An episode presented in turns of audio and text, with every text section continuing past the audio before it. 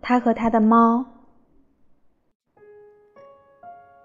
无边无际的黑暗，持续萦绕在我们眼中的世界。季节变化，冬至已至。我初次见到冬景，却感觉好像熟识已久的故友。冬天拂晓很晚，他出门的时候，外面还是一片漆黑。厚外套中的他，仿佛就是一只大猫。散发雪白气息的他，和他修长冰冷的指尖，和乌云飘过天空的响声，和他的心情，和我的心情，和我们的房间。雪遮掩了一切的声响，唯独他乘坐的电车的声音传入我灵敏的耳朵。我想，